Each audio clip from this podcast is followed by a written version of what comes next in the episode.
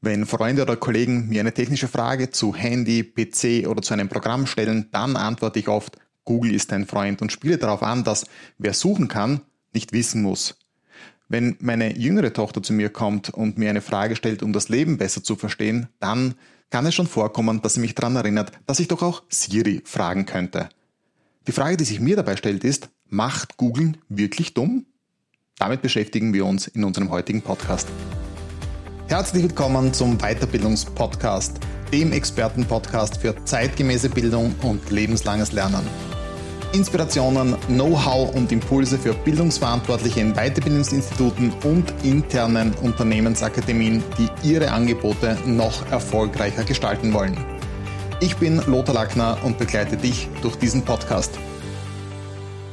Wir leben heute in einer Wissensgesellschaft. Während es früher noch gang und gäbe war, sich Telefonnummern auswendig zu merken, Straßenpläne lesen zu können und wenn man etwas nicht gewusst hat, einen Duden heranzuziehen, dann ist es heute klar, dass wir nach dem Smartphone greifen, um diese Informationen abzurufen bzw. auch abzuspeichern. Früher hatten wir vielleicht noch Zitate auswendig gelernt, heute gehen wir her und speichern das in Evernote, Apple Notizen, Google Notizen und dergleichen ab. Und ich denke, dass es sehr, sehr wichtig ist, dass wir diese Informationen auch wirklich dann abrufen können, wenn wir sie abrufen müssen. Nur müssen wir als Lernende dadurch kein Faktenwissen mehr erwerben? Das, was wir bereits wissen, bestimmt, was wir sehen und verstehen und nicht umgekehrt.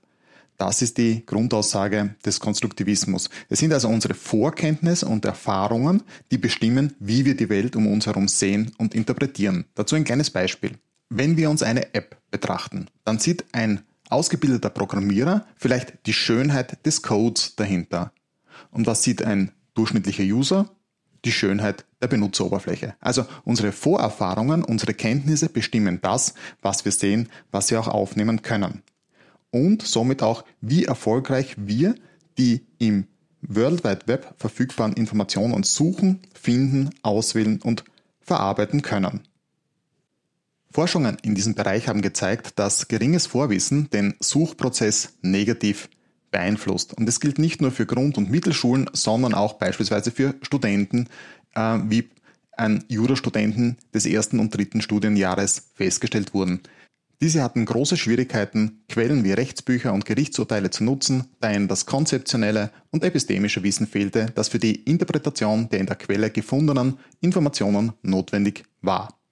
Studierende mit mehr Vorkenntnisse haben einfach den Vorteil, dass sie dieses Wissen leicht mit den Aufgabenanforderungen und den im Web gefundenen Informationen verknüpfen können. Dies führt uns bereits in den nächsten Bereich. Also, um zu verstehen, was man gerade liest und sich daran zu erinnern, dazu benötigt man Vorkenntnisse. Und diese Vorkenntnisse helfen uns auch dabei zu unterscheiden, was sind gute und was sind schlechte Informationen, womit wir zum Thema Fake News kommen. Viele Forscher haben gezeigt, dass Lernende jeden Alters, von kleinen Kindern und Jugendlichen bis hin zu Erwachsenen, nicht in der Lage sind, gute Suchbegriffe effektiv auszuwählen, sie richtig zu kombinieren, relevante Websites auszuwählen und die Gültigkeit der abgerufenen Quellen hinterfragen und testen zu können. Das wiederum legt den Schluss nahe, dass die Lernenden Informationsprobleme nicht effektiv und effizient selbst lösen können, sondern dass sie vielmehr lernen müssen, solche informationsbasierten Probleme zu lösen. Es geht also wiederum darum, ein Vorwissen sich aufzubauen, um dann vernünftig Lösungen finden zu können. Kommen wir noch zu einem anderen Mythos, der darauf aufbaut, dass die übermäßige Nutzung des Internets zu einem Abbau von Gedächtnisleistung führt. Kurz, wir verblöden dank dieser digitalen Medien. Nun, dazu ist zu sagen, dass jede Aktivität sich auf unser Hirn auswirkt. Bei neuen Aktivitäten werden Verbindungen zwischen Nervenzellen geknüpft, geschaffen und verändert. Das heißt, die Auswirkungen, woher Wissen kommt, analog oder digital, auf unser Hirn, ist schwer abzuschätzen. Professor Dr. Thier von der Universität Tübingen sagt dazu in einem Interview mit der Welt. Zu glauben, wir könnten aus einzelnen Erkenntnissen bereits die Wirkung digitaler Medien auf das komplexe System Gehirn ableiten, ist schlicht naiver Reduktionismus. Es gibt natürlich Studien, die zeigen, dass die Nutzung des Internets nicht immer förderlich ist, wenn es ums Thema Lernen geht, egal ob bei Kindern oder auch bei gehobenen Altersklassen. Die Thematik, die ich dabei immer wieder sehe, ist, dass dann davon berichtet wird, wie viel Zeit die Kinder im Internet verbringen. Und das erinnert mich dann wieder daran, dass die Dosis doch das Gift ausmacht. Hin und wieder ein Glas Rotwein, in Ordnung. Jeden Tag eine Flasche Rotwein, wahrscheinlich nicht so gut. Also wir müssen schon unterscheiden, welche qualitative Zeit verbringen unsere Kinder hier im Internet oder an digitalen Geräten. Wenn ich beispielsweise mit meiner jüngeren Tochter Mathematik mache, dann darf sie ab und an auf meinem iPad Pro ihre Mathematikaufgaben lösen. Das führt dazu, dass sie wieder Freude hat, mit meinem iPad zu arbeiten, was sie sonst normalerweise nicht darf, und dadurch ganz anders, freudvoller an die Lösung herangeht, als wenn sie es nur auf einem Stück Papier beantworten müsste.